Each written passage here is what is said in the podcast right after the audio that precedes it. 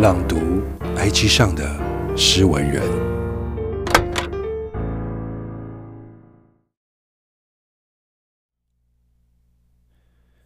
所有期待都会让生活有了目标，就好比说，过几天喜欢的动漫的第二季就要上线了，又或者是下个月想看的电影就要上映了，但也有可能是过几天就会放假。